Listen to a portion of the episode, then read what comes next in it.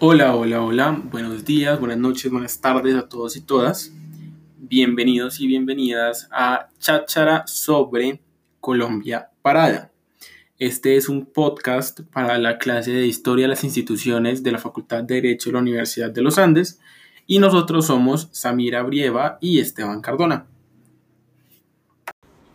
Como ustedes saben, Colombia está viviendo un momento realmente complicado. Llevamos en paro más de un mes, el cual comenzó el 28 de abril y hoy, primero de junio, continúa y no hay indicios de que vaya a acabar. Es por esto que nos pareció interesante hacer una comparación entre el paro del 2021 y el paro de 1977. Su nombre oficial es el paro cívico nacional, conocido como el paro más grande y violento de la historia colombiana. Esteban sabe un poco más de esto, así que Esteban, cuéntanos. Bueno, entonces uno se pregunta, ¿qué fue, cómo se vivió, qué vaina fue el paro del 77? Entonces, eso fue en septiembre, el 14 de septiembre del 77. En ese momento estábamos en el gobierno de Alfonso López Michelsen y habíamos acabado de salir del Frente Nacional. En el Frente Nacional el país se pacificó mediante, digamos, un pacto de élites entre el Partido Conservador y el Partido Liberal, pero eso también dio pie a que otros sectores que no estaban recogidos en esos partidos se sintieran excluidos de esa, de esa coalición o de ese arreglo, por así decirlo. Entonces, con la presidencia de López Michelsen, un liberal que llegó en el 74 y le ganó a Álvaro Gómez Hurtado, por una amplia mayoría además, eh, creíamos que el país iba a cambiar en un sentido más reformista y más liberal. Increíble todo esto. Y entonces, cuéntame más. Entonces, en ese momento, ya que estábamos en una inflación creciente, las personas estaban teniendo dificultades para pasar el día a día, estábamos casi entrando en una crisis económica y el gobierno estaba favoreciendo los intereses de las empresas grandes, multinacionales y pues del país para fortalecer el monopolio un sector sindicalista muy afiliado en ese momento al Partido Comunista decide convocar una gran movilización nacional, pero no esperaban que otros muchos sectores se les unieran, como campesinos, jóvenes universitarios, personas en los barrios, otros tipos de sindicalistas. Y para, el, para septiembre de ese año mandan un pliego de peticiones al presidente eh, para que las cumpla antes de que empiece la movilización. Y él no las cumple. Entonces el 13 de septiembre decretan un paro nacional en todos los sectores en el que se tiene que bloquear todo el país y el transporte en toda parte y se va a convocar unas huelgas en general, pero no movilizaciones masivas. Increíble todo esto, ¿no? No, pues yo le cuento que en el paro pues del 2021 de este año, que inició el 28 de abril, fue a raíz de que el 15 de abril el Ministerio de Hacienda y Crédito Público de Colombia, en ese momento liderado por el economista uniandino Alberto Carrasquilla, presentó de forma oficial la propuesta de una reforma tributaria, la cual él era el encargado de elaborar. Eh, y como buen economista hizo sus cálculos, pero sin tener en cuenta al pueblo, ¿no? A las necesidades de, del pueblo como tal. Y esta noticia fue, como dicen coloquialmente, la gota que derramó el vaso. Obviamente no llevamos hasta la fecha de hoy ya más de un mes de paro solo por esto. El país está cansado también de todo el abuso por parte de las fuerzas públicas como lo son los policías, los militares, el SMAT, y agobiado asimismo por la corrupción por parte del gobierno colombiano, que diariamente empobrece a su país y se enriquece con cada impuesto que se inventan, ¿no? Claro, claro, Samira, tienes toda la razón. Como tú lo dices, son personas que hacen unos cálculos, probablemente con una buena intención, pero siguen enfrascados en una burbuja en la que no son capaces de conocer las necesidades del grueso de la población, que en ese momento era un país mucho más pobre que el que tenemos ahora, bueno, o el que teníamos ahora antes de la pandemia, que estaba casi desconectado del gobierno en ese momento, igual a lo que está pasando hoy en día. Pero entonces ahora hay que hablar de cómo era el país en ese momento y cómo era el país hoy, cuáles son las diferencias. En ese momento teníamos un país más rural, un país enfrascado en la lucha antisubversiva, un país que estaba saliendo de una época casi que pacificada, pero con un montón de malestares debido a lo que se había arreglado en ese momento, y era un país que estaba entrando a las primeras fases de la economía neoliberal.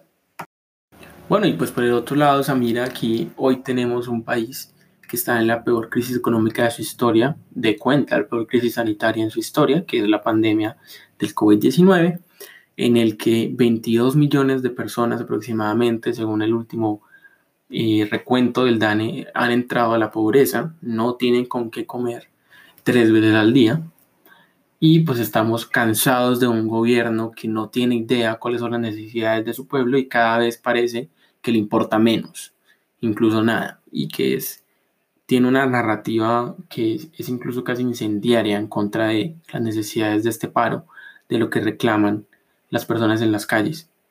Y pues en este momento venimos de una nueva tradición de protesta que se acabó, y por así decirlo, con la represión en el gobierno de Turbay y está renaciendo otra vez eh, desde el plebiscito por la paz en 2016 y la victoria del no.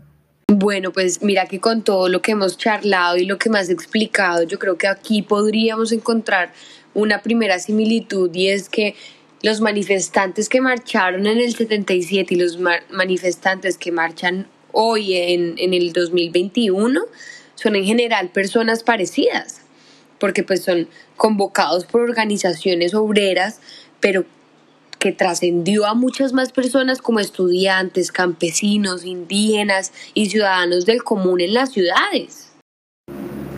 Sí, Samira, tienes todas las razones. Es una similitud gigantesca, pues con sus obvias diferencias históricas y, específicas, pero es como un paralelo que se puede hacer ahí. Por otro lado, yo otro paralelo que es cómo respondió el gobierno. En ambos casos tuvo una respuesta totalmente represiva, que desconoció la protesta social, que los leyó como vándalos, como, como insurrectos, como subversivos, como una completa amenaza al statu quo, a lo establecido. Y pues, por ejemplo, en ese momento, López Miquelsen lo leyó como un posible simulacro de una revolución. Y por eso, después de las protestas, siguió el, el pliego de peticiones que le habían mandado y logró conciliar con el movimiento en ese momento, pero es algo completamente distinto a lo que hace Duque en este momento. Él reprime y sigue reprimiendo un mes después y todavía sigue desconociendo cínicamente lo que está pasando. Increíble la forma de reaccionar y de actuar del presidente, ¿no? Aunque realmente, si te soy sincera, Esteban, no me gustaría estar en su posición porque tener a todo un pueblo feliz es muy complicado hay veces que, se exige demasiado, o sea, que se exige lo que, lo que debería ser, pero para cumplirlo requiere de, de muchas otras cosas que influyen y que resulta ser bien difícil. Bien difícil sobre todo porque incluso hoy en día el pueblo todavía no es consciente que el presidente no tiene la carga completa él y no tiene la facultad de cambiar las leyes a su gusto, sino que depende de un Congreso que está, como ya lo dijimos, corrupto y que sin el apoyo de ellos no va a llegar a nada.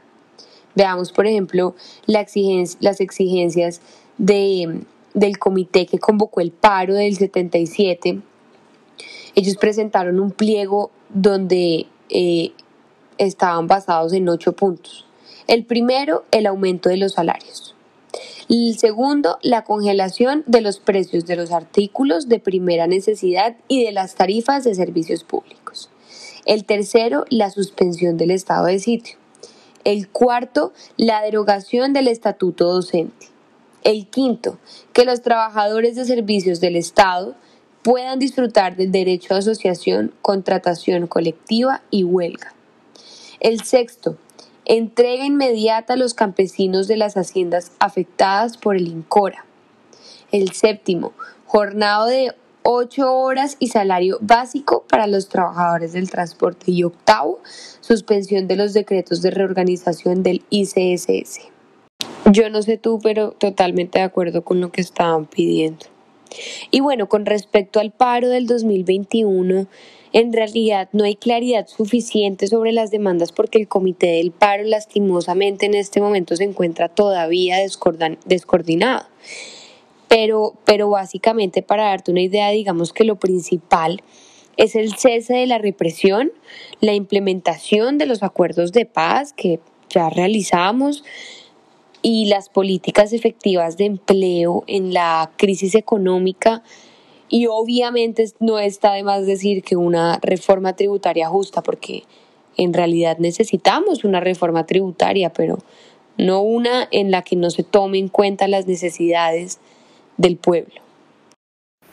Sí, Samira, como tú, yo también estoy de acuerdo con todas las exigencias que se hicieron en ese momento, en el 77, y pues aunque no lo viví, pues uno lo puede leer desde hoy en día y estar de acuerdo, así como con las exigencias mayoritarias que tiene el paro de hoy en día, que pues aunque no estén completamente recogidas, pues sí hemos visto unas causas o unas luchas que, que sobresalen.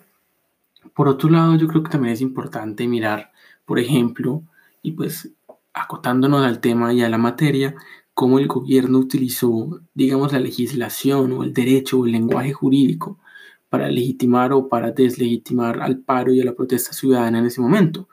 En el 77 vimos cómo López Miquelsen declaró al paro algo subversivo algo completamente amenazante para el gobierno y algo que tenía que ser reprimido a toda costa, o si no el país se iba a ir a una revolución total, por eso le corrieron. Y pues hoy en día el gobierno nacional también ha dicho que este paro no es legítimo debido a todas las manifestaciones violentas que han sucedido por vándalos que están en la protesta de una manera generalizante y pues ha procedido a decir, por ejemplo, que los derechos humanos se van a respetar siempre y cuando se cumplan ciertos deberes y eso es muy peligroso porque eso da un tinte de relatividad al respeto a los derechos humanos. Y ese discurso ha justificado la cantidad de atrocidades y de cosas horrendas que estamos viendo en este momento que, simplemente no son aceptables bajo ninguna circunstancia. Y pues pretender eh, igualarlo de parte y parte creo que no es, no es equitativo, pero de la misma forma hay que condenar estos hechos. Así es, Esteban. Muchas gracias por esta conversación tan amena. Yo quisiera, si tú me permites, terminar con una pregunta de un oyente y es, ¿para qué estudiar historia del derecho en esta coyuntura y en su formación como abogados? Y me gustaría responderla diciendo que la historia del derecho nos sirve para averiguar cómo los distintos actores en las luchas sociales han utilizado las leyes a su favor con el fin de defender causas o generar cambios en la sociedad. Tanto los movimientos sociales por medio del activismo legal como el Estado por medio de la coerción han interpretado el derecho de distintas maneras y lo han aplicado de acuerdo a su conveniencia. Las tácticas usadas en el pasado pueden servirnos como aprendizaje en el presente y pueden ser los orígenes del uso actual del derecho. Y con esto termino, espero poder haber respondido a su pregunta y que claramente hayan disfrutado de nuestro podcast. Muchas gracias y hasta luego.